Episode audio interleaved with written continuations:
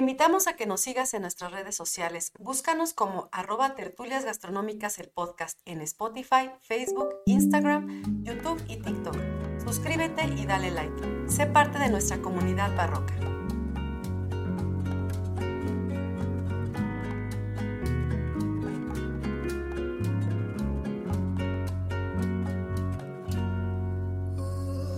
Hola a todos, bienvenidos a Tertulias Gastronómicas, un podcast donde platicamos de gastronomía, su entorno, significado, rituales, evolución y uno que otro chisme. Yo soy Viviana Pantoja. Y yo soy Ingrid Millán. Perdón, amiga. y juntos nos echaremos una tertulia gastronómica. Perdón, amiga. del chiste. Cállate si no lo vais a decir. No, no se puede. Perdón, perdón, pero este traigo como pelucilla en la boca. Es que traía un, un bigote postizo y como que me quedó así. Lo siento, pero bueno, aquí estamos otra semana más, amiga. ¿Cómo estás? Bien, ¿y tú? Muy bien, amiga. Antes de que empecemos con todo el chismarajo, eh, nada más les recuerdo a nuestros queridos barrocos que nos escuchan eh, todos los días, bueno, cada semana y que nos ven todos los días en nuestras redes sociales, que se suscriban a las redes sociales, que nos den eh, like, que nos ranquen en las plataformas en las que aparece eh, tertulias, en, en, cualquier plataforma que, que, que, tenga podcast o que se escuche podcast, eh, ahí nos van a poder encontrar. Compartan. Que compartan y también que se suscriban a nuestra página de Patreon. Recuerden que ese apartado es especial porque gracias a eso, pues es que nosotros podemos continuar, sobre todo con el tema de las recetas, de la compra de insumos, etcétera. Entonces, sí es importante que nos apoyen eh, en ese rubro. Y lo agradecemos. Claro que sí, muchas gracias. Y también vamos a agradecer a todos aquellos que se han suscrito esta semana. Muchas gracias, bienvenidos al canal.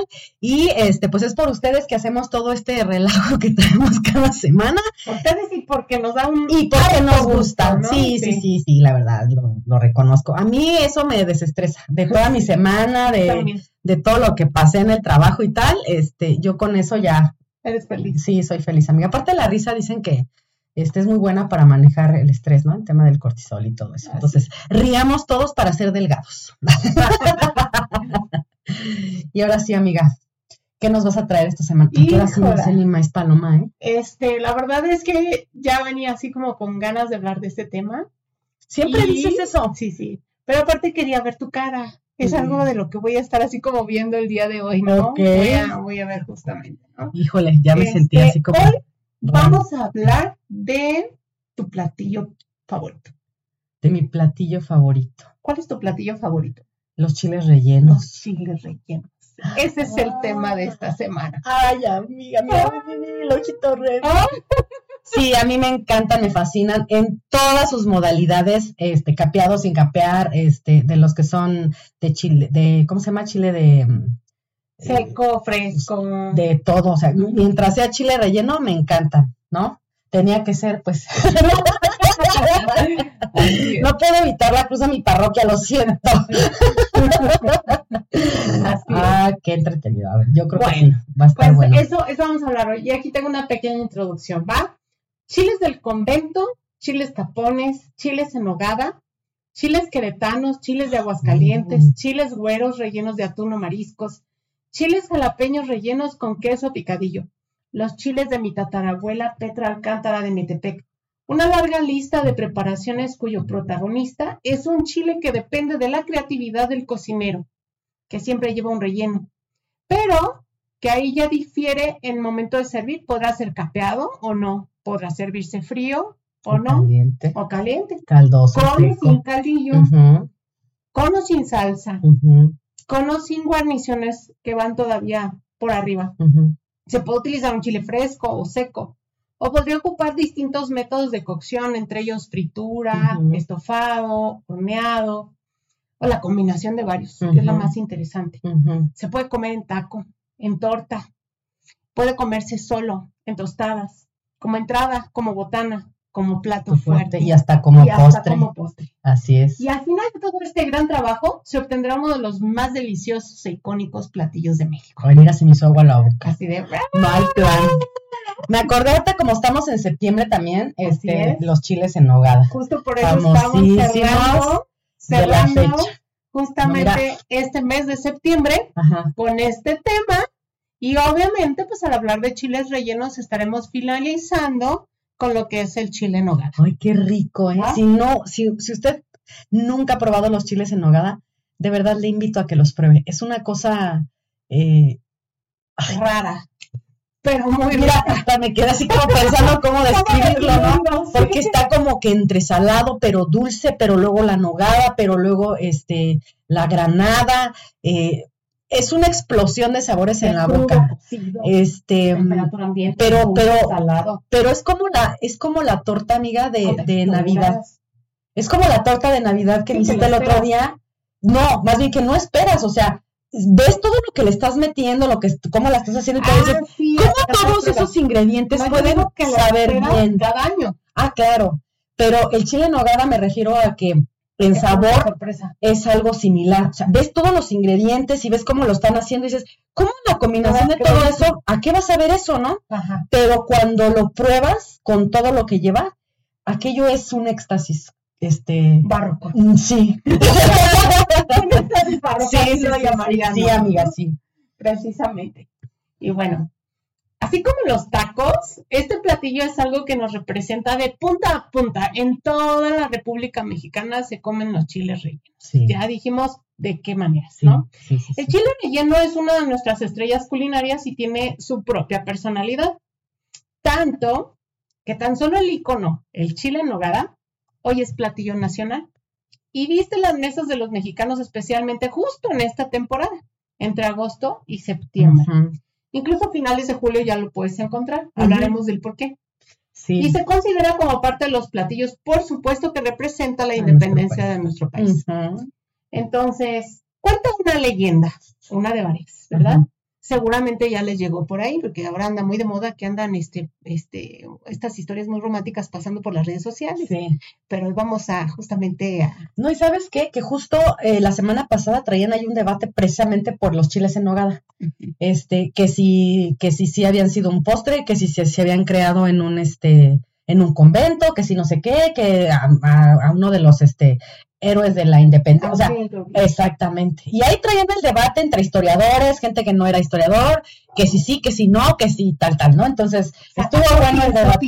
Sí, sí, sí, opino. Estuvo muy bueno el debate porque había gente que hasta ¿Y sacaba libros y todo. conclusión?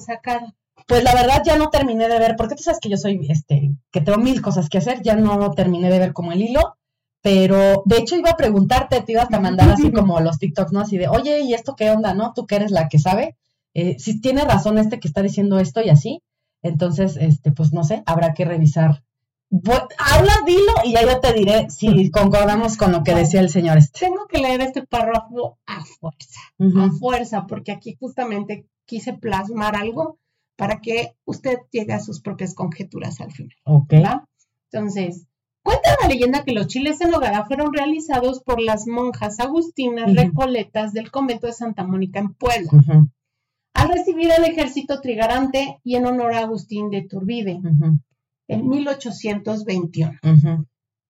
Sin embargo, compartiremos hallazgos para que usted saque sus propias Usted conclusiones. juzgue. ¿sí? Sí. Algo así como hacíamos justamente para la- las reseñas de las películas, que no contamos el final. No, porque ¿No? sería echar a perder todo ahí. Este, y porque no hay hasta ahora algo que lo compruebe, como siempre lo hemos dicho, ¿no? El chiste es como ir compartiendo cosas que realmente están documentadas. ¿sí? Y entiendo que hasta el día de hoy realmente no hay algo documentado que diga que así sucedió. Sí. Sin embargo, en los registros que busqué documentados, que no son todos, no está exhaustivo, pero sí fue profundo, pues les voy a compartir varias cosas de las que este, encontré bien interesantes, ¿no? Ok. Entonces, así como todos nuestros platillos están llenos de historia y de una evolución, ¿no? Que es consecuencia de, de decisiones y de a veces de experimentación o a veces porque por casualidad se dio. ¿sí? Así lo mismo pasa con, con, el, con los chiles rellenos y en este caso con el chile en. Ujú. Voy a dar algunos datos. Estuve revisando varios recetarios Mm. antiguos. ¿sale? Que sí, Y perdón que interrumpa, que este, si no ha escuchado nuestro episodio de El recetario mexicano, párele aquí, perdón, el cocinero mexicano, este, párele aquí, vaya, escúchelo y regrese, porque hablamos de la importancia de los recetarios precisamente. Así es, Va a venir otro capítulo. Bueno, van a venir varios, muchos. hay muchos eh, recetarios de los cuales tenemos que hablar, ¿no? Pero próximamente va a haber otro. Y, este, bueno, aquí lo que quise fue justamente revisar en torno a lo que son los chiles rellenos y en torno a lo que son los caldillos de jitomate, y en torno a lo que son si capeados o no capeados, el tipo de chile, y en este caso la nogada, es, en eso se centró justamente mi investigación para esta semana. Y bueno, ahí les va, ¿sale? En el recetario mexiquense de Dominga de Guzmán, se publican, bueno, aquí nos, nos comparten varios eruditos en el tema que estuvieron investigando este recetario, que eh, aproximadamente se estuvo redactando entre 1749 y 1779, ¿sale? Ya pueden encontrarse los siguientes, eh, las siguientes recetas. Estamos hablando del siglo XVIII. Y entonces, si hablamos del siglo XVIII, como lo dijimos cuando hablamos del Muli en nuestro capítulo número uno, estamos hablando de que estamos en pleno barroco, previo a la gesta de independencia, ¿sale? Entonces estamos, la leyenda cuenta que nacieron con Agustín de Iturbide, cuando entra el ejército trigarante a Puebla. Eso fue en 1821.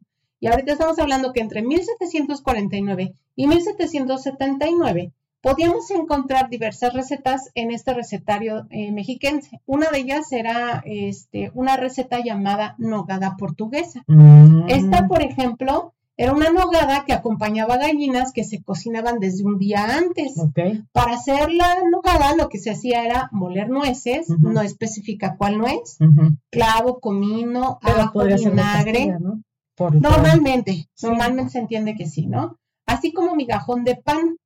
Se freía eh, y se hidrataba con el mismo caldillo donde fueron cocinadas las gallinas y este se le agregaba queso y así se servía. O sea, la gallina más eso, esa nogada encima, más el queso. Ok. ¿Sale? Qué rara combinación. Es barroco. Es barroco. Sí, claro. ¿Sale? Hay muchas cosas que hoy no entendemos, pero bueno, finalmente eran unas cuestiones que estaban puestas en la mesa de moda en ese momento, súper barrocas. Había escuchado yo, por ejemplo, que había ensaladas con gelatina.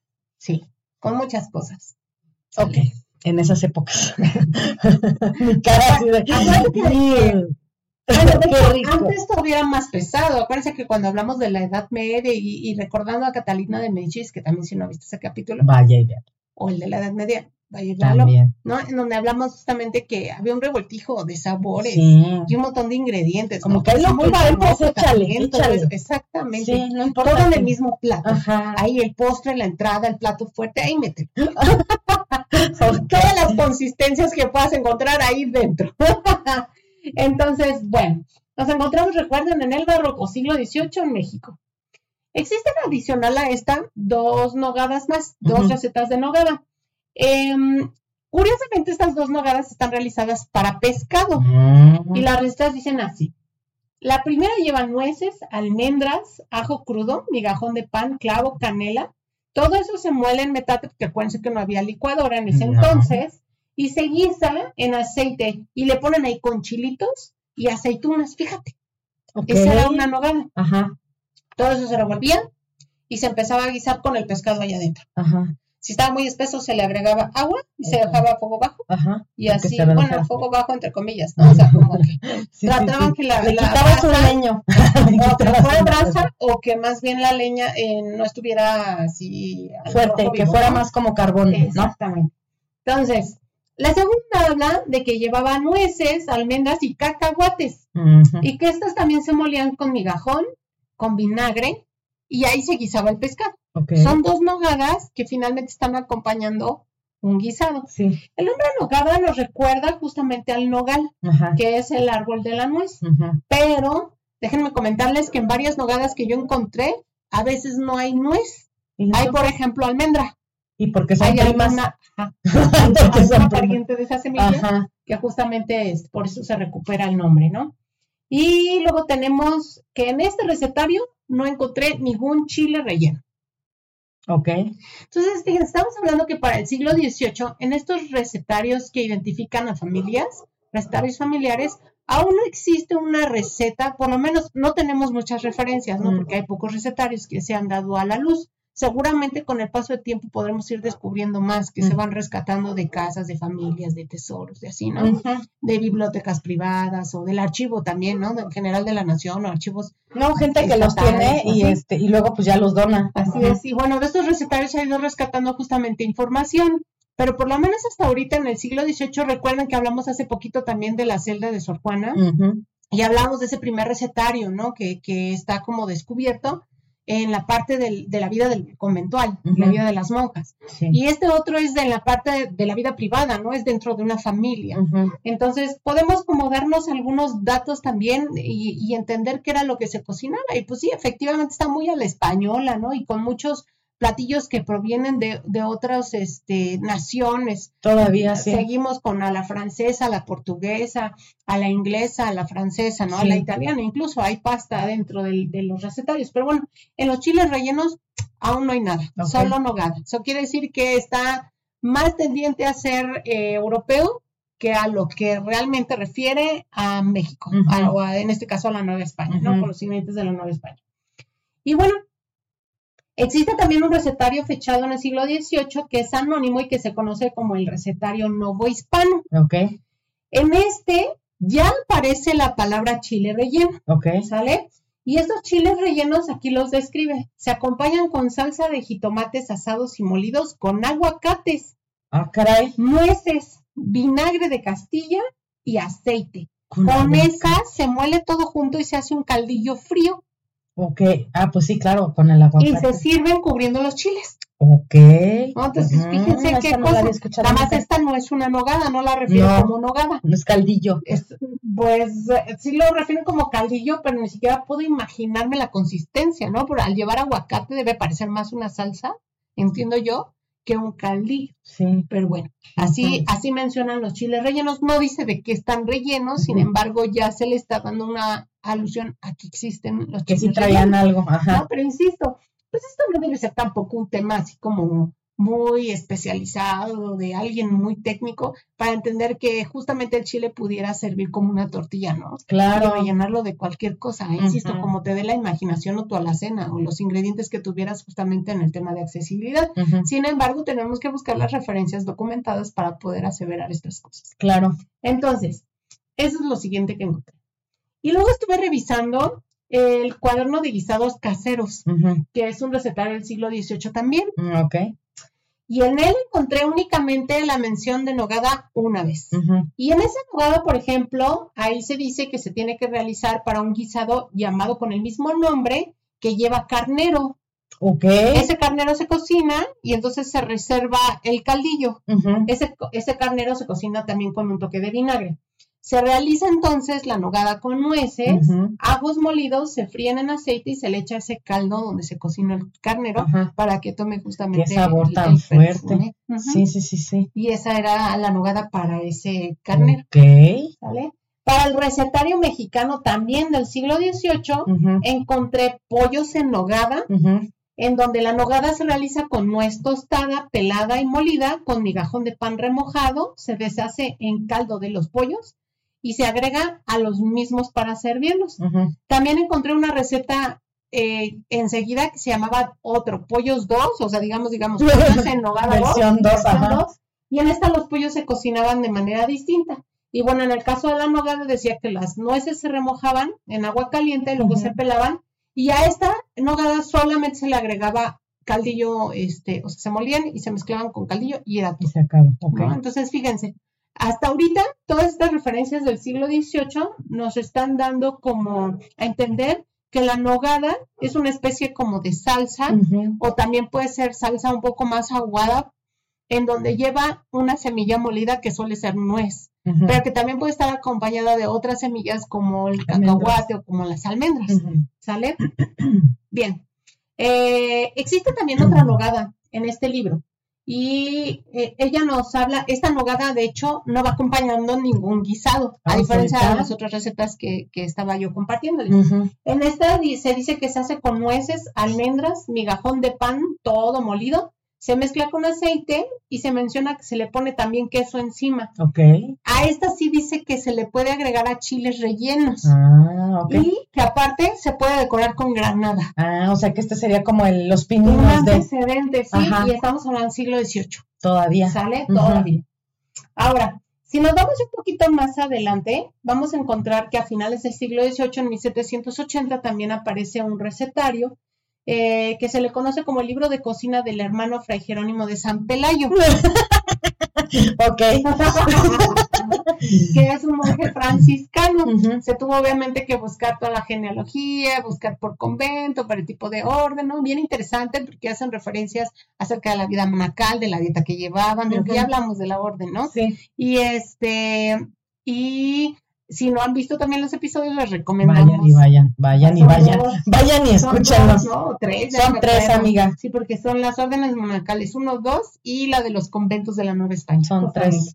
Entonces, en este libro, por ejemplo, menciona una nogada y dice, esta, esta nogada eh, utiliza nueces, aquí se aclara que son de Castilla. Ok. O sea, dice, obligatorio, Castilla. ¿sale?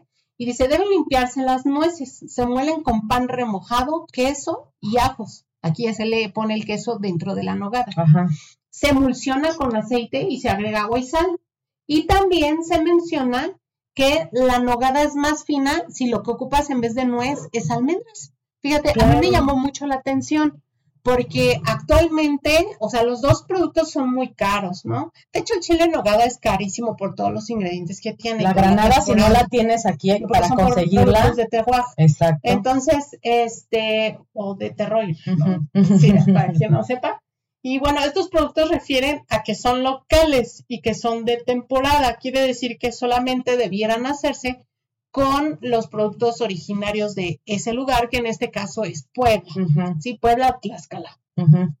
Y eh, entonces, él lo refiere con almendras, sin embargo, ahí yo difiero, porque hoy la nuez de Castilla, Castilla es más escasa. La almendra, hay mucha accesibilidad, por lo menos aquí en México. Ajá. Sí es cara, pero la nuez de Castilla es aún Más cara. y solo es de temporada, Sí. ¿no? Y requiere, o sea, digamos que la almendra ya te la traen procesada, incluso ya la puedes encontrar pelada, pelada, fileteada, en fileteada. polvo, muchas cosas, ¿no? En cambio, la nuez de Castilla o la encuentras fresca o la encuentras seca y de todas maneras difiere mucho en consistencia, en sabor, Sabor. en textura de una a otra, ¿no? Y la nogada que nosotros eh, ahorita ubicamos para, para el chile nogada es una nuez de Castilla fresca que justamente le da un sabor, un color particular a esa nogada, que no, no tiene nada que ver con incluso una nuez de Castilla seca.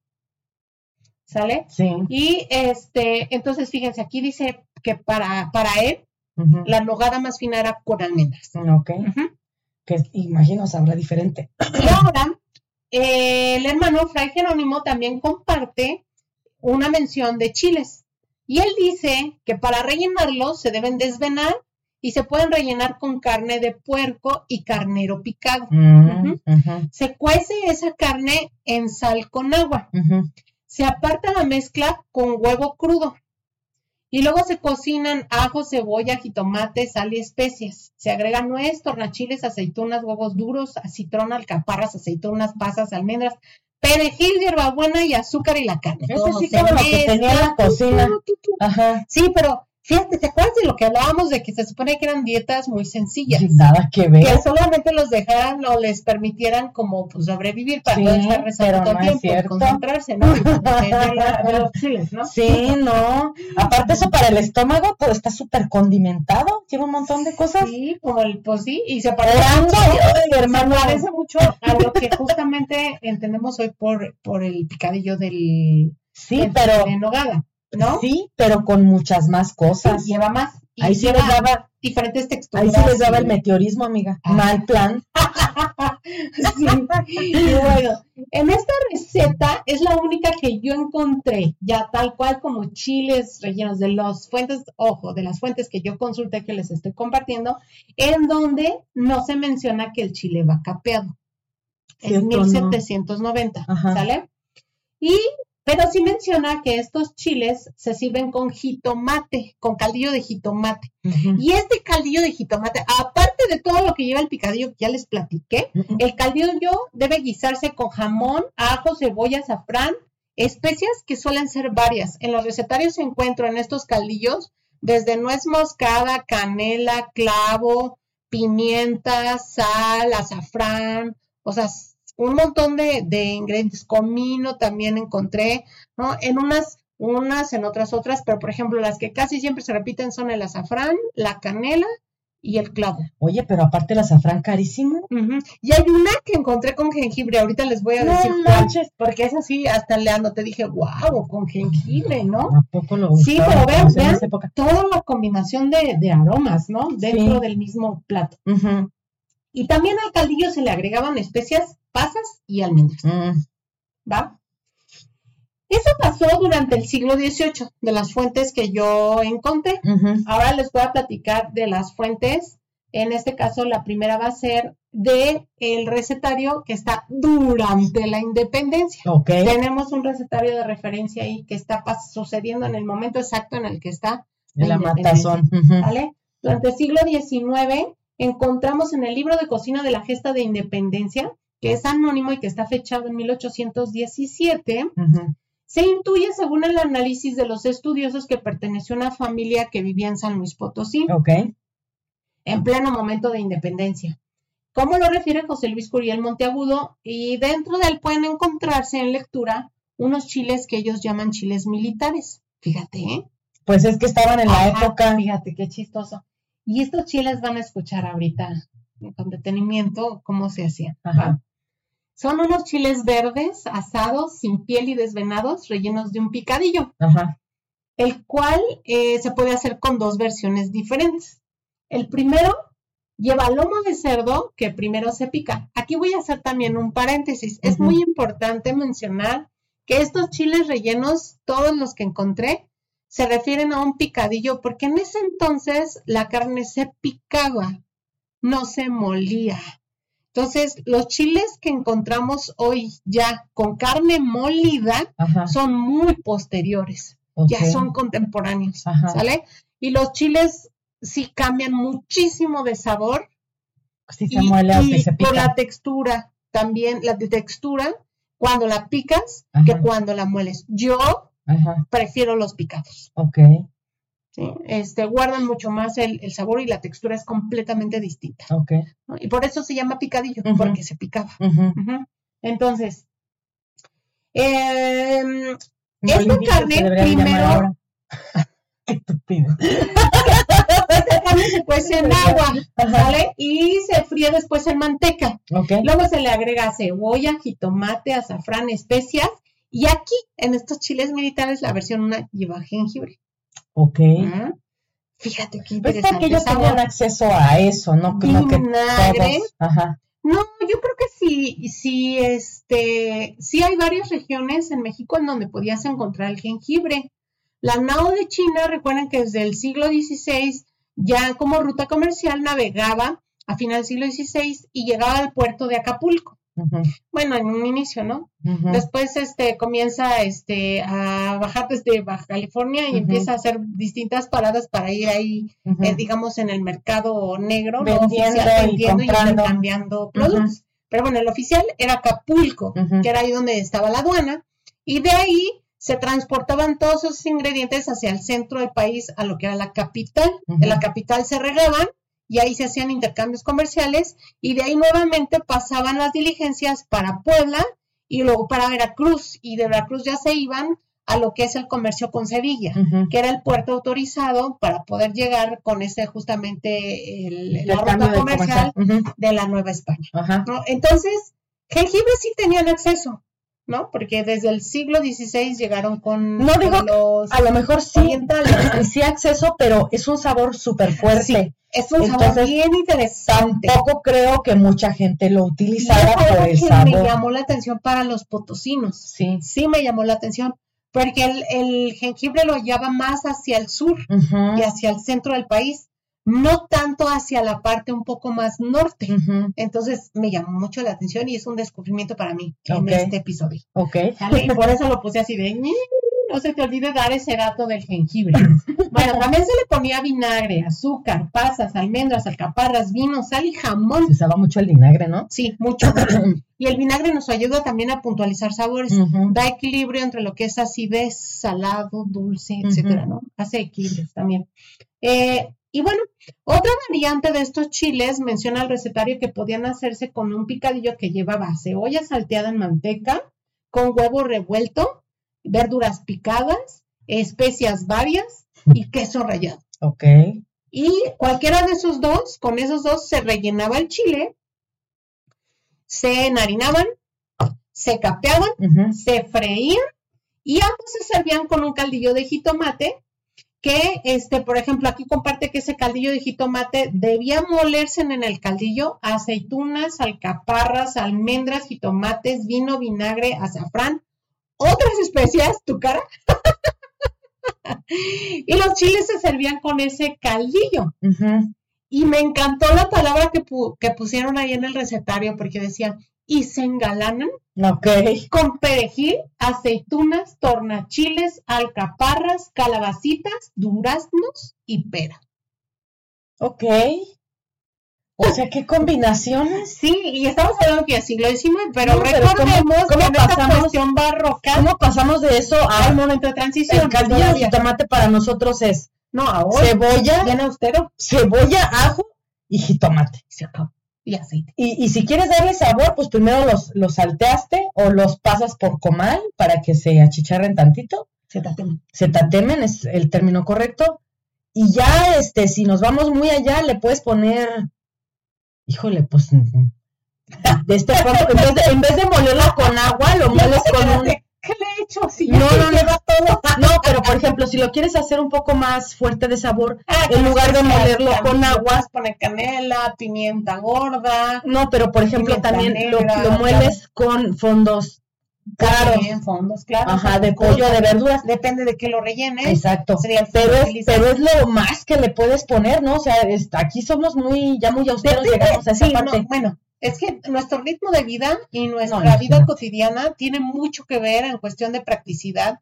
También estas cuestiones de políticas públicas que hoy se manejan, el tema de accesibilidad que decíamos de los ingredientes, qué tan caro nos cuesta. Yo le voy más a eso, porque accesible cosas. En el súper ya puedes encontrar cualquier cantidad de especias, muchísimas. Sí. Yo, por ejemplo, pero no todos saben utilizarlas. Esa es una. Y no todos tienen dinero para comprarlas. Esa es la otra, o sea, te digo, si las encuentras, pero no, o sea, fuera de la sal, la pimienta, este, el laurel, todavía la, la, pimienta de cayena tampoco es tan, tan cara, pero, ya no todos la conocen ni saben a qué saben ni cómo saben. Y pero ya te vas, por ejemplo, al cardamomo, este, a la azafrán, a todas esas, olvídate, huyes del pasillo de ver cuánto cuesta el botecito, sea, está carísimo.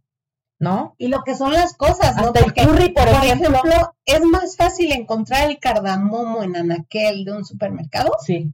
que encontrar una vaina de vainilla que es mexicana. ¿Cómo es posible?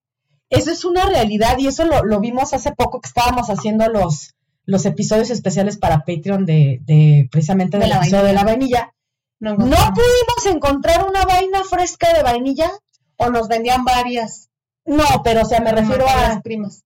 Pero tú las encontraste en materias primas frescas. Yo no las encontré. Y fui a, a así que según son super fifís, así de que encuentras todo, aunque esté caro. Solamente las encontraba este como secas. Son escasas y muy caras. Este, o, en, ¿cómo se le llama este que no es? O sea, sí es, pero no es el extracto de vainilla. El extracto de vainilla. Pero no pudimos encontrar vainilla fresca. Y es de México. Por eso digo, ¿verdad? Entonces, fíjate lo que son las cosas. Quiero que vayan tomando nota mental, ¿eh? porque al final hay examen. Híjole, déjame saco la libreta. de todo lo que estamos diciendo, porque acuérdense que usted va a hacer su va a sacar su propia conclusión y te voy a preguntar tu conclusión, amiga. Ok. Compartes. Si quieren, yo les comparto la mía. Ok. ¿No? Pero, este, bueno. Después me fui al cocinero mexicano. ¿Por qué no? 1831.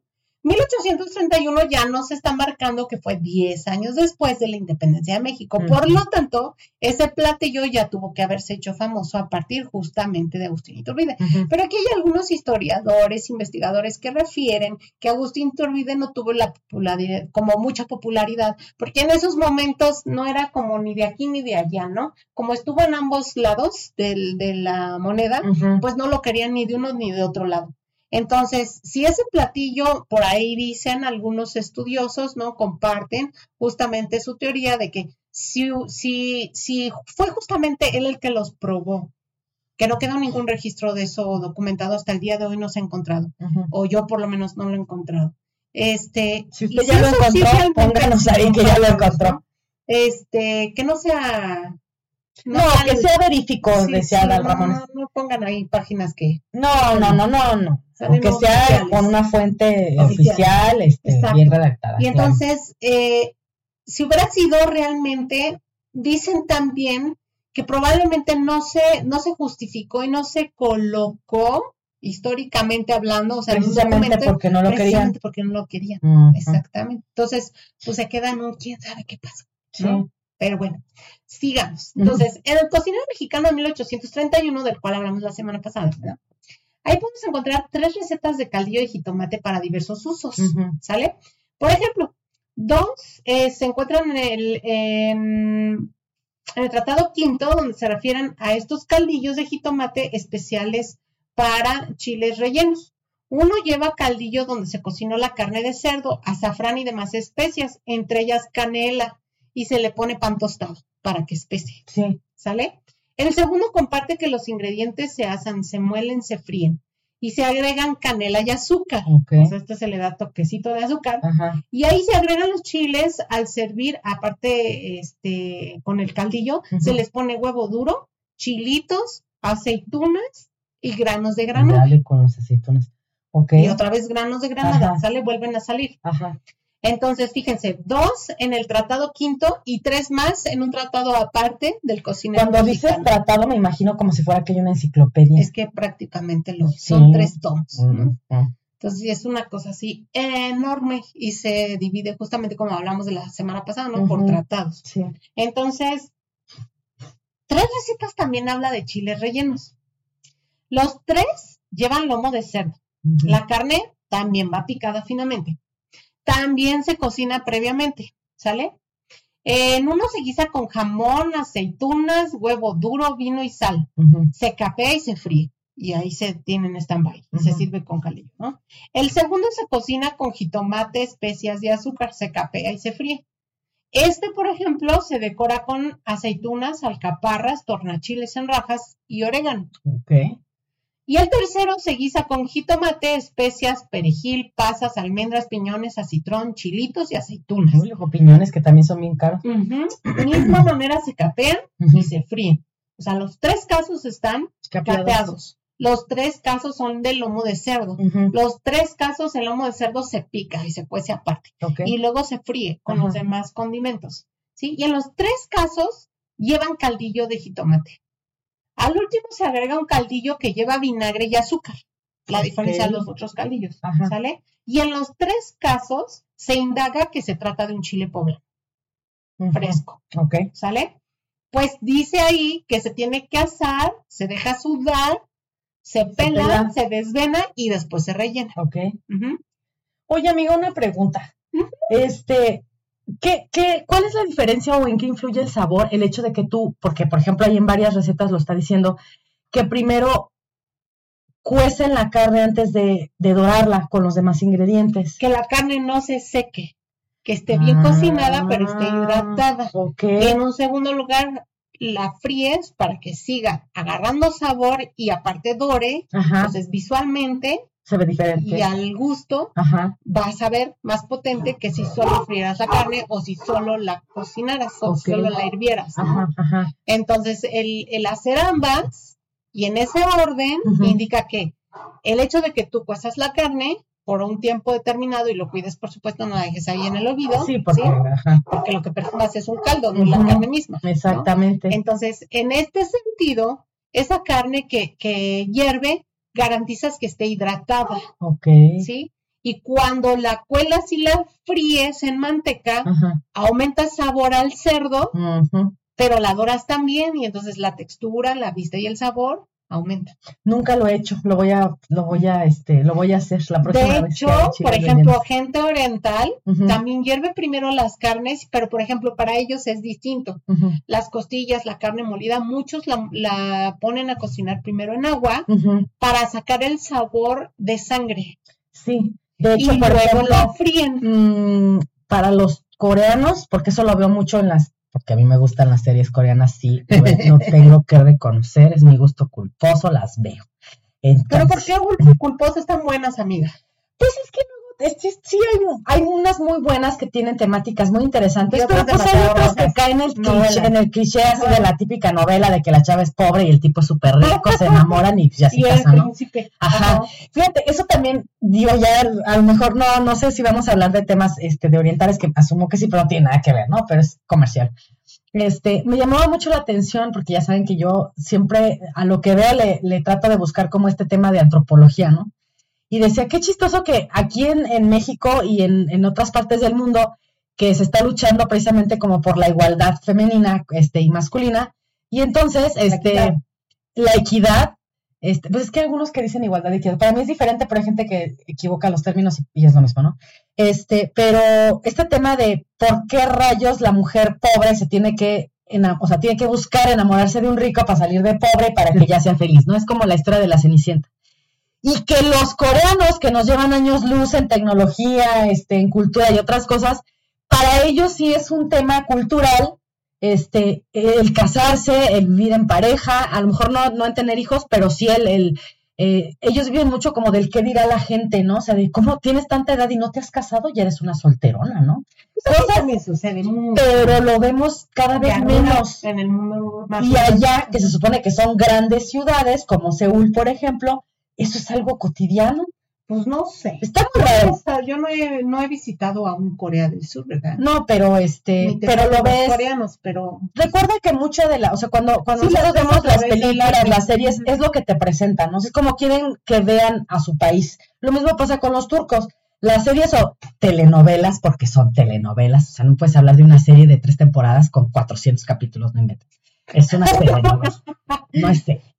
Entonces, este, las, las telenovelas turcas este, también te hablan de una Turquía eh, muy elitista, con harta lana, este, la chava también pobretona se casa con el rico, este, la mamá no la quiere nunca, él tiene que luchar por el amor de la chava. O sea, es la misma fórmula, pero te presentan una Turquía preciosa, así, con cero, este, temas de, de, de, de, basura, este, todo bien seguro, los carrazos, este, todos bien guapos, igual que lo de Corea, ¿no? Es lo mismo.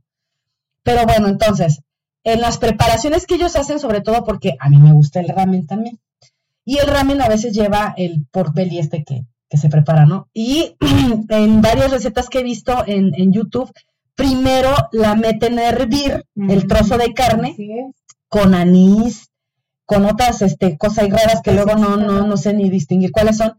Y ya que está medio cocida, la sacan, la escurren y ahora sí la avientan y ahora. Ah, y ahora sí la avientan a fritura y le ponen de hecho hasta eh, azúcar, pero en como en piedrita. Y ya que ya está medio, ajá, y ya que está medio caramelizada, le echan agua, la tapan y la dejan ahí hasta que se les acabe el agua. Ah, exactamente. Entonces aquello queda que se deshace y con un muchísimo sabor. Sí, así es. Bueno, regresando. Sí, amiga, ya, ves que me voy como el hilo de media. regresando al cocinero mexicano, encontramos también dos recetas de chiles en hogada. Ahí ya, ya, ahí ya se mencionan chiles en hogada. Chiles en hogada. ¿Sale? Entonces, dos recetas de chiles en hogada que dice. Y hay que, hay que darnos a entender, porque acuérdense que estos recetarios, como comentábamos también en el momento de Sor Juana o cuando hablábamos la semana pasada del cocinero mexicano, cuando tú las lees, entiendes que fueron hechas para alguien que ya sabía, que previamente ya estaba en la cocina, porque no traen medidas, no traen unidades, no traen cuánto tienes que usar, o muy pocas. O técnicas que ni, ni ubicas y que ya. O indagas ciertas cosas, ¿no?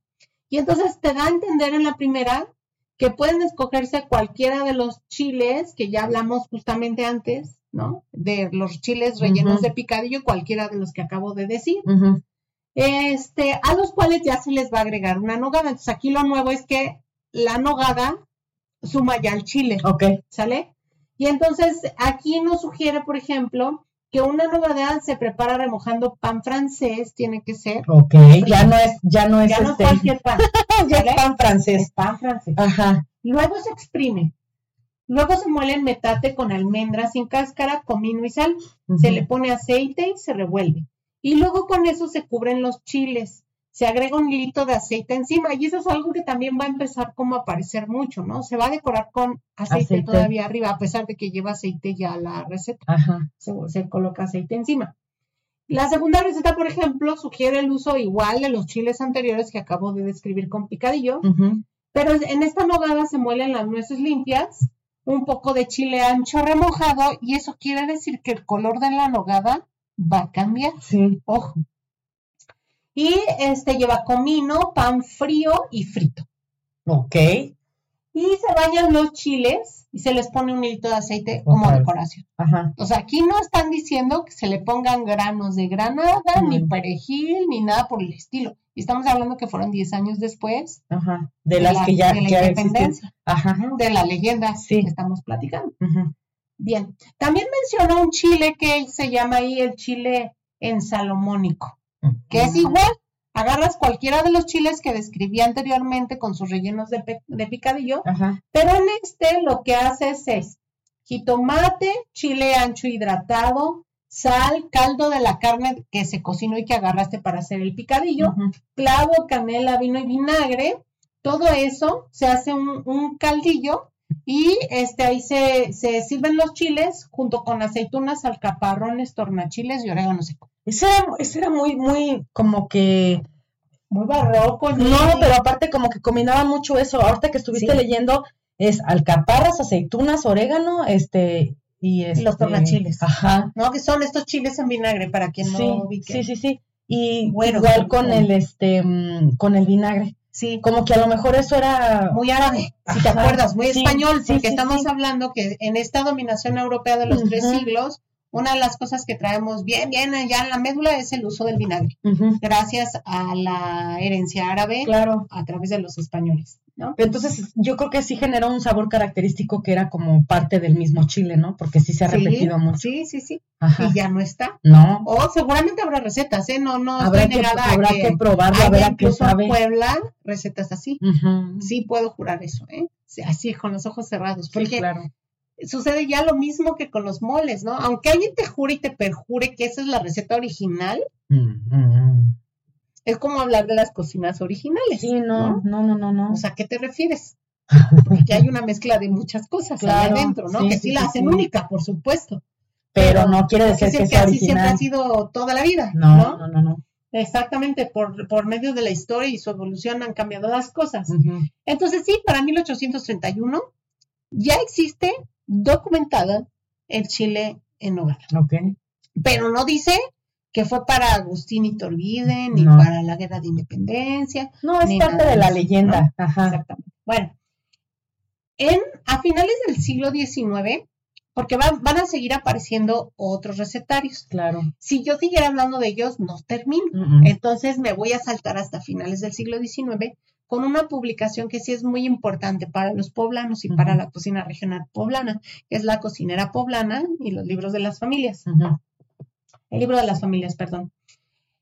Este, esta publicación, que es ya de cocina específicamente de Puebla, eh, a diferencia de otros recetarios, mm, lo, que, lo que hace es promover las recetas a través de numerarlas. Ok. Entonces tú encuentras la receta por número. Se las voy a compartir para que si la quieren buscar, así puedan encontrarla. ¿Sale? Y bueno, en el libro, la receta número 1341, porque son más de 2000, Ok. son más de 2000 recetas Ajá. recupera la nogada para los chiles con jamón. Estamos hablando que es finales de siglo, ¿eh? Ajá. Y este, en esta eh, se promueve que se cocine con nueces, con queso fresco, que se muelan en metate, que se muela también jamón y ajo, Ok. todo se revuelva, se le agregue sal y que con esto se cubran los chiles a los cuales se, se agregan ya dientes de granada y perejil fresco, que incluso en esta receta sugieren que el mejor es el extranjero. el perejil extranjero. Sí, sí, sí. ¿De dónde? ¿Quién sabe? Nada más que sea extranjero. Yo no sé cómo iba a llegar un perejil vivo desde allá, ¿no? Bueno, es que a lo mejor. Ay, es que venía en maceta, pero. A lo mejor, ¿tú qué sabes? O, a lo mejor extranjero quiere decir. Border, ¿no? Ah, de la venía de ilegal. Este, no, a lo mejor para ellos extranjero era que fuera de otro estado. Ya, puede ser, sí, ¿por qué no? Mm. Y bueno, en cambio, en la receta 1342. en, la, en la receta 1342 habla de otra nogada. Ajá. Y en esta eh, se realiza con nueces que se muelen en metate, al igual que se muele queso fresco. Pero en esta, por ejemplo, se agrega pepita de calabaza sin el pellejito verde. Ok, no la había escuchado. Hasta ahora nos cae la pepita. Migajón de pan remojado, ajo asado, clavos, cominos y sal. Todo esto debe servirse, aquí en esta receta nos dice, aparte del chile. No puede cubrir el chile. El chile debe ir como en un plato y a un lado debe de ir esta nogada. Y eso sí, la nogada se decora con granada y perejil. Y entonces, ¿cómo se come eso? O sea, ah, pues tú ya como, como le vas poniendo a, lo que tú quieras. como tú vas queriendo. Ok. Ah, entonces entiendo yo que visualmente sí era importante para esta receta que apareciera el chile y vieras ese capeado hermosísimo y completo. Y por otro lado la nogada, que también debió haber sido espectacular verla en ese momento, así, con esos colores y con la granada y el perejil, ¿no? Ok. Porque estamos también hablando este, de, cocina muy fresca, sí. ¿no? De, de cocinas que se hacían al, al día. Al momento. Al momento, salvo que la receta dijera que de un día antes, porque el caldo tenía que reposar o se tenía que guisar antes, sí. ¿no? Como lo que, los que referimos del siglo XVIII. Bueno, entonces, en la receta 1343 se habla de otra nogada, y aquí esta nogada se llama nogada para chiles rellenos. Ok. Nos vamos a especializar.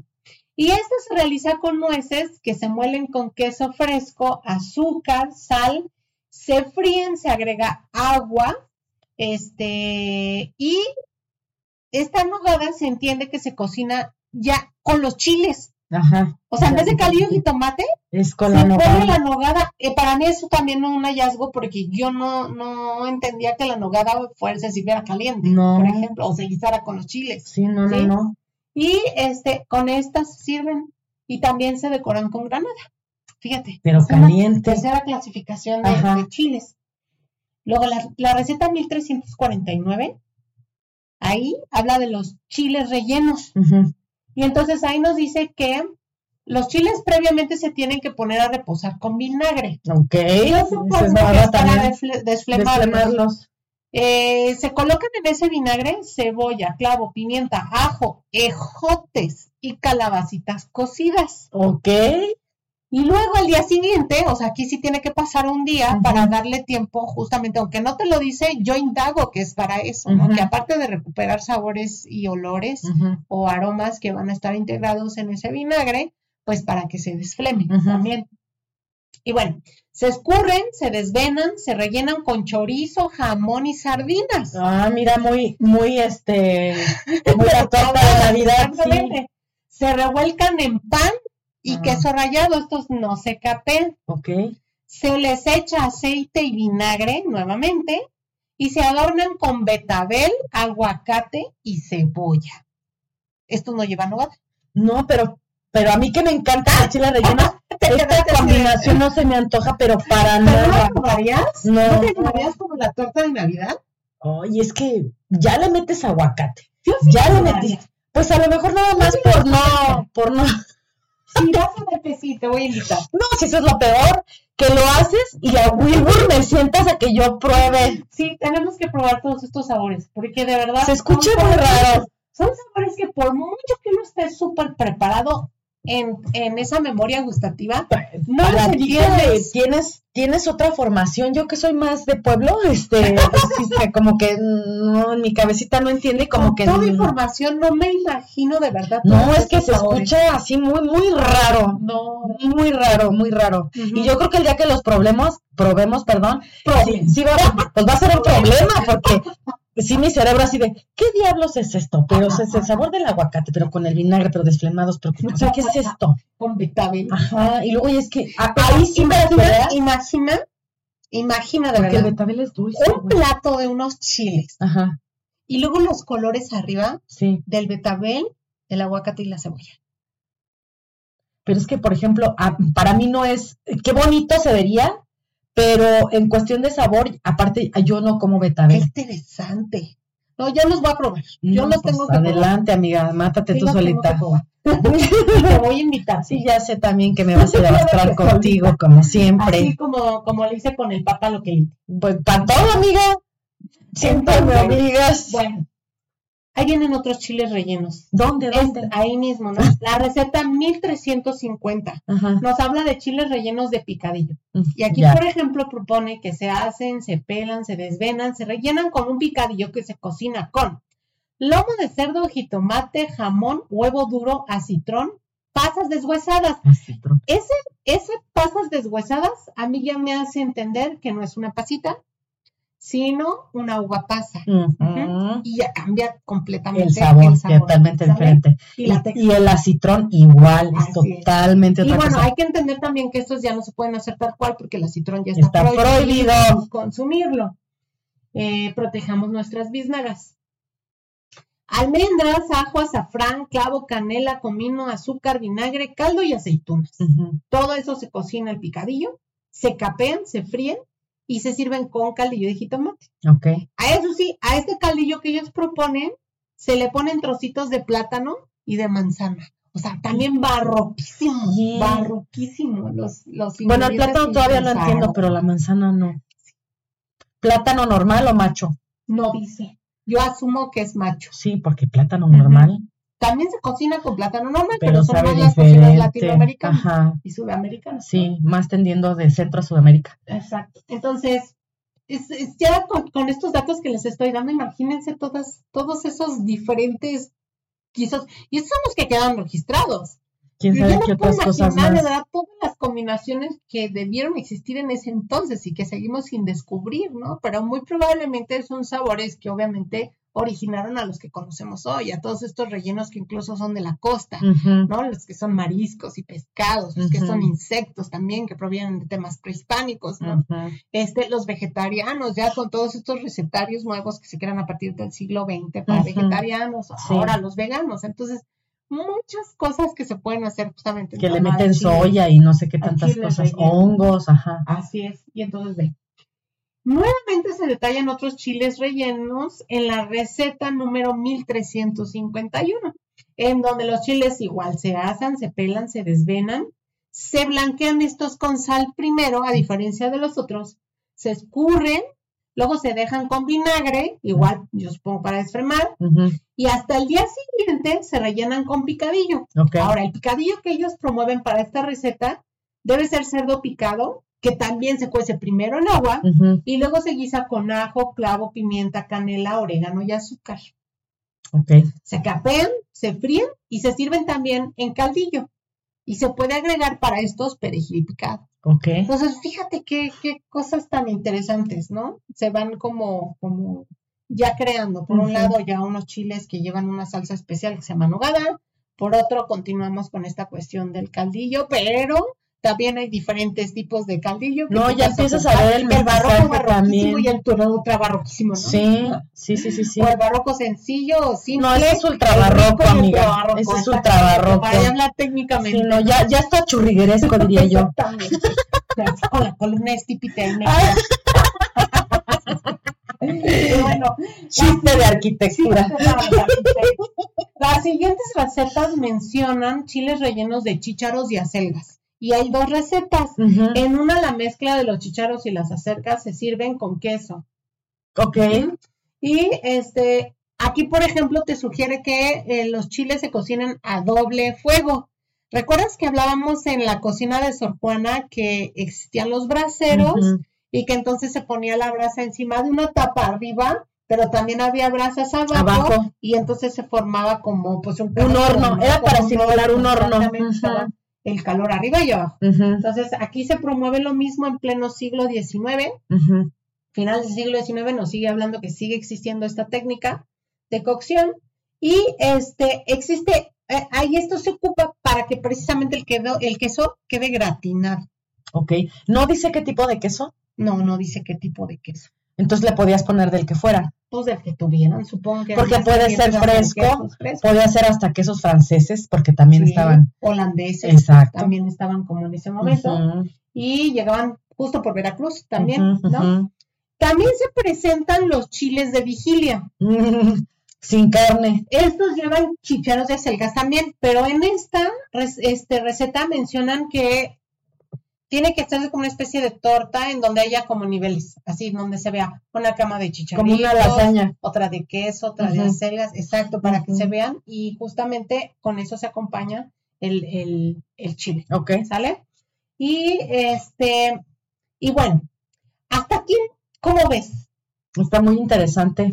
Bueno, quiero platicarles que en la República Mexicana, aquí en, nuestro amado México, los chiles rellenos, como les comentábamos, los pueden encontrar de muchas maneras. Los van a encontrar para botanear desde un chile. Yo, yo he, mira, mi suegra me platica, este, un saludo a mi suegra y a mi cuñada. Sí, sí, sí. Y este, y mi suegra, por ejemplo, me, me platica, ella le encanta y nos fascina cuando hacen los chiles rellenos.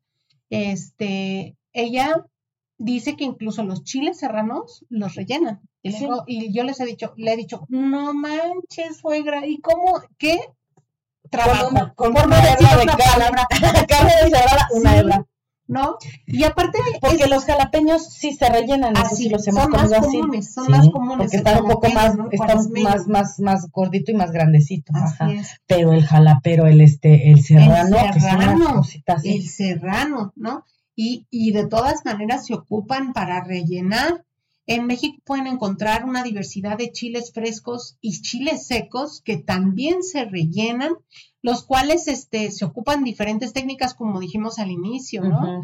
Este, por ejemplo, estos chiles queretanos que son una delicia, que van rellenos de dos quesos distintos, que se funden al momento en que se están estofando y son chiles secos. ¿No? Este, abunda mucho aquí el chile pasilla. Entonces, en muchos lugares de la República o los puedes encontrar eh, los chiles o mulatos o anchos o este... Hasta los guajillos, amiga. Hasta los guajillos también a veces.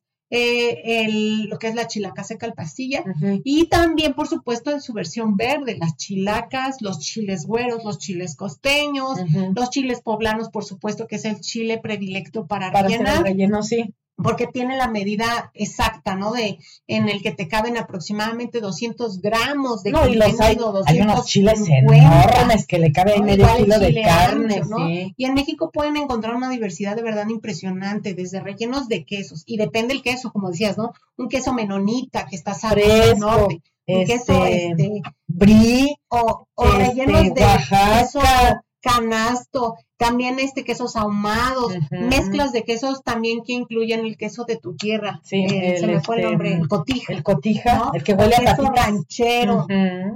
Añejo. queso de cocingo, queso de muchos tipos de queso Oaxaca, ¿no? Este, algunos les, les meten epazote, ¿no? Hablamos de los chiles capones. También.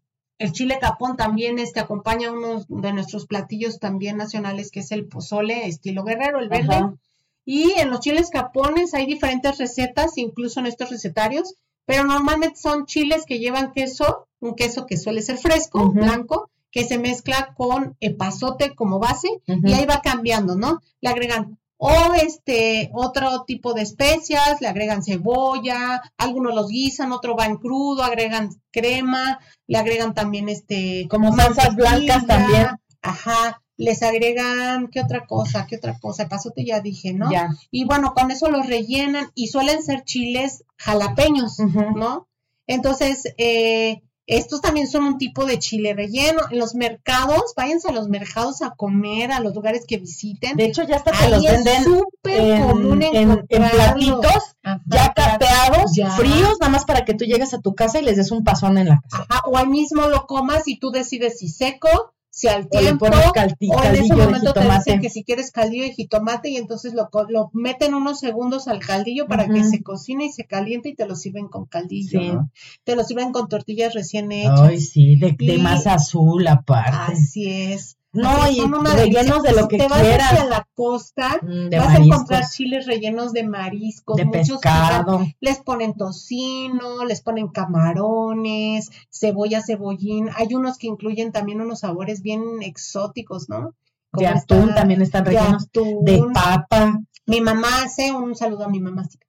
Este, ella, por ejemplo, tiene una receta que heredó de una de mis tías que en paz descanse, mi tía Betty. Ajá. Y este, mi tía Betty le enseñó a hacer los chiles rellenos de atún con elote y van este con crema y con queso para gratinar y se meten al horno, se comen calientes sin caldillo y son una delicia, besos tía Betty. A porque la están vizcaína también yo los he probado. También a vizcaína, ¿no? Saludos también a mi prima Débora, que es su hija. Sí. Ah, fíjate. No, Y pues bueno, es que hay, hay, como cantidad de personas, hay Mi recetas. abuela, ¿no? Yo mencioné aquí los chiles de, de mi tata eh, Petrita. Ella, por ejemplo, el, el chile es poblano, va en versión este, fresca y es un picadillo también va picado. Y por ejemplo, aquí se mezclan dos tipos de carne, de res y de, de cerdo. También se pueden guisar con manteca o aceite, llevan Ujú. pasitas, llevan este, que- almendras y nueces, piñones, clavo, eh, jitomate, cebolla, ajo.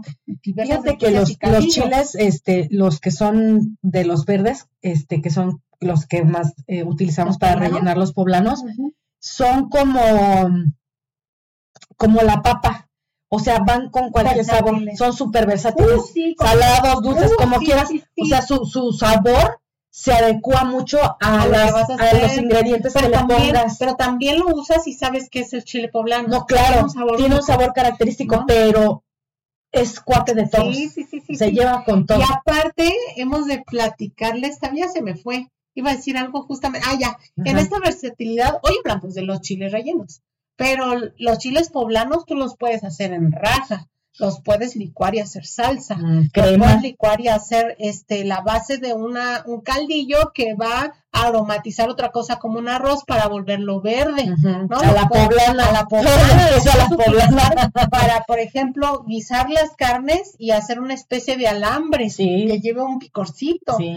¿no? O la crema de, de chile poblano. Sí, ¿no? Eh, Tiene de verdad una versatilidad enorme. Bueno, hasta enorme. nieve hay. Hasta nieve, ¿no? Entonces, desde botana hasta postre Sí, y hasta bebida, yo diría, ¿no? Sí, Ahora también. la mixología también. todo se puede Pues hacer. tenemos en versión seca el chile ancho y Ajá. ahí está el licor de, de chile de chile ancho. ¿no? Oh, riquísimo. Te ¿Te lo acuerdas? Lo probamos allá en la expo. Y también el queretano. No acabamos licor porque ya no nos regalaban pasilla, más. ¿no? Sí, también. Y hay dos, entonces, este, bueno, que yo sepa, no sé si haya más, pero aplaudo, aplaudo de verdad a la innovación y la recuperación de estos ingredientes que conforman nuestra patria, ¿no? Que a lo mejor no fueron originarios de aquí, pero finalmente aquí se diversificaron y de aquí se llevaron a otros lados donde se conocieron. Sí, yo creo que no, no de- debe uno de andar chile. buscándole como el, el, los tres pies al gato. Existe, este, nos representa y San se acabó. ¿No? Así es. Y bueno, No en esta versatilidad de rellenos, nada más queremos este, sumar más. Existen rellenos también vegetarianos, existen rellenos ya nuevos, como decías, en donde se incluyen otras cocinas, y este frijoles, queso, verduras, flores, Arroz, hongos, ajá. arroz, huevo duro, este, y mezclas de sabores muy interesantes forman parte de estos rellenos, de estos chiles, que pueden encontrarse hoy capeados o sin capear. ¿no? Y el capeado nos refiere mucho a estas épocas en donde está justamente el barroco y donde tenemos miedo al vacío y mientras más le metamos, mejor, Mejor. mejor. Entonces, quiero cerrar este tema porque podría seguirme con recetarios, pero no iba a terminar. Y bueno, después de analizar la literatura antes, durante y después de la independencia, puedo concluir las siguientes cosas, Ujú. ¿sale? Pero primero quiero oír tu versión ¿De qué? ¿De lo que concluimos? de lo que concluimos acerca de la leyenda del chile en nogada. ¿Tú qué piensas? ¿Que ahí nació? No, no, yo creo que antes. O como tal, como tal la receta que se conoce como chiles en nogada, puede ser que en ese momento se tuvieran los, o sea, ya se tenía el conocimiento porque ya como lo refieres en nosotros este recetarios, ya se manejaban las nogadas, ya empezaban los chiles rellenos, entonces lo que hicieron nada más fue Juntarlas. Juntarlas. Y por ejemplo, siempre tenemos un, un antes, o Sí, sea, de, de- por de- de la creación de la receta siempre hubo como el ensayo de antes, ¿no? Y a lo mejor en esta después no tenían algo o tenían otra cosa que antes no estaba en la cocina o dentro de la pantry. Ay, qué naca, Pero entonces, este, si no, así ya sabes el medio más cuál español y no en la pantry. En la alacena, pues. Entonces, es que se me fue el nombre y me acordé más de la de, de inglés. Este, y en ese y en esa ocasión sí estaba algo. Entonces, pues, y como estamos hablando de que échale de todo lo que encuentres, pues ahí nace, así es. ¿no? Y bueno, yo creo que también la nogada se juntó, esa es una de mis teorías, precisamente por los colores que tenía, ¿no? Puede que si efectivamente fueron para recibir el ejército trigarante, para recibir la independencia, todo esto, entonces la bandera en ese momento que llevaba justamente el verde, el blanco y el rojo, igual que la de ahora, pero no es la misma, No, no es la misma. este tiene otros elementos, finalmente recupera esos colores y ojo aquí, ¿no? Porque si es un chile capeado, el chile, aunque sea verde, no se ve. No. El verde lo da el perejil, la nogada lo da lo blanco y los gramos de granada lo rojo. Entonces, por eso está considerado como un platillo como Nacional. nacional y un platillo que se consume justamente En las fiestas temporada de patrias. fiestas patrias, pero también tiene otra razón, las cuales voy a hablar en un momento más. Ok. Pero bueno, entonces esa sería tu Sí, esa conclusión, es mi amiga. conclusión. Bien, bueno, pues vamos a dar las siguientes conclusiones. La primera para mí es que los chiles rellenos de picadillo ya existían. Se comían desde tiempo atrás, en tanto en la población civil como en la población monacal. Las recetas son tantas como la imaginación e ingredientes disponibles hubiera. La nogada tiene una tradición mucho más antigua todavía y de otra índole y en otras tierras. La innovación fue justamente juntar estas recetas y utilizar elementos para resaltar estos colores de la bandera trigarante.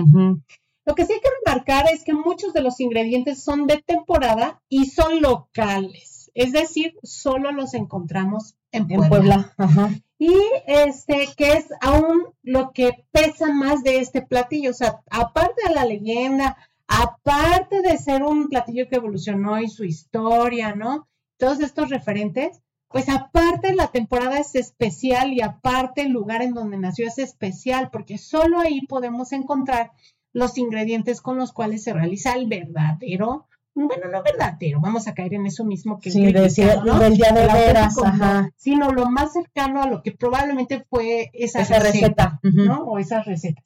Entonces, vamos a empezar, por ejemplo, comparto algunos datos que da Jesús Manuel Hernández en el libro que sugiero muchísimo consigan y lo tengan dentro de su repertorio de libros, Orígenes de la cocina poblana. Ujú. Ya hablaré en él en una capsulita. ¿sale? Pero lo recomiendo de verdad ampliamente.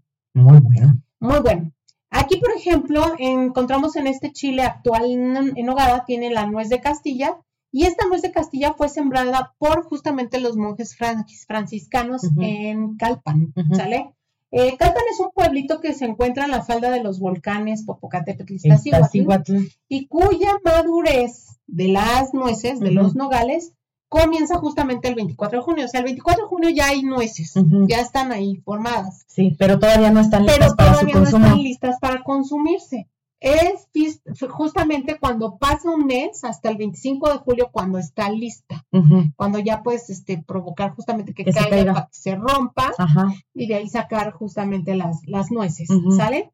Entonces, a esta hay que sumarle el chile poblano. El chile poblano, aquí les traigo donde se siembra, aparte de Calpan, eh, bueno, he de decir que en Calpan los productores conservan las semillas de este chile poblano ¿Del de, aquella, tiene- de aquella época? de- desde sus tatarabuelos o más, ¿no? Son generaciones, así como heredamos, no sé, libros, ollas, Ellos Ollas. heredan semillas. ellos heredan semillas, ¿no? Ok. Y eso es también Qué algo padre. que le da un peso muy importante.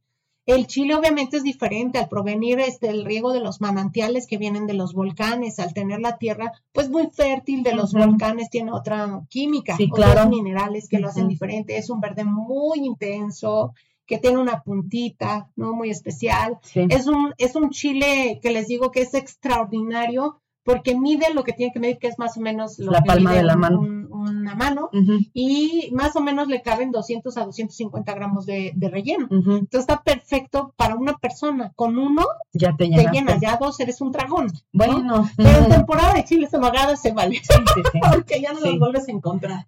Hasta el otro año, ¿no? Pero comerse dos chiles en hogada de un jalón sí está pesado, amiga, sí. sí. Y bueno, la manzana panochera con la cual se hace el relleno, y por favor no piensen mal, ¿sale? Bueno, es que en otras partes del mundo pues significa otra cosa. Es también endémica de ahí.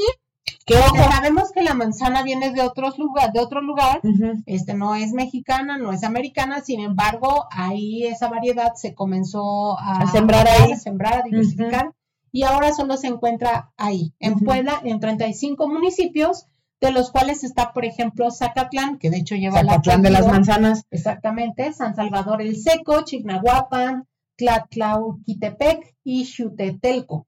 Suficiente, este, esta manzana es bien interesante porque es rojiza, pero no tiende a ser con demasiado color. Este, y es una manzana que no es tan dulce como otras manzanas. Pero tiene mucho sabor. Sí, tiene mucho sabor y cierta acidez, lo que la convierte en un fruto ideal para guisados y en este caso para justamente el chile en nogada. Y obviamente para estas épocas, entre julio y septiembre, ya encontramos la manzana. ¿Sale? Y la van cortando precisamente para hacer frente a toda esta temporada, que justamente es ahorita. Este, y bueno, la palabra panochera, para que usted no, no ande pensando mal, por favor. No sea puerco, sí. Viene de la palabra panela, ¿sale? Que para nosotros, ¿qué es, amiga? Es el piloncillo. Exactamente. Entonces, se le llamaba así, por eso se derivó a manzana panochera, refiriéndose que era una manzana, pues, dulcecita. No excesivamente dulce, pero pues que finalmente era un dulce, un postre en la boca. Por eso la llamaron así. Aparte lleva pera lechera. La pera lechera se cultiva en Huejotzingo, Tlatlauquitepec, Xutetelco, Calpan, San Jerónimo, Tecuinapan, Soltepec, Tochimilco, Zacatlán y Teciutlán. Y es un fruto también pequeño de carne blanca que tampoco es tan dulce y se cosecha ligeramente verde entre agosto y septiembre. y también perfecta para, esos sabores. Ajá. Y esos guisos, ¿no? También tiene durazno amarillo criollo. Eh, pequeño, con hueso grande, dulzor bajo, se cultiva en Calpan. Ese también es un sabor delicioso y coronango. Y se cosecha también, por supuesto, entre julio y septiembre. Entonces, fíjense, todos los ingredientes que les voy diciendo se cultivan justo en la misma fecha. Si usted le suma la granada, que es justamente también de estas fechas, ¿sale?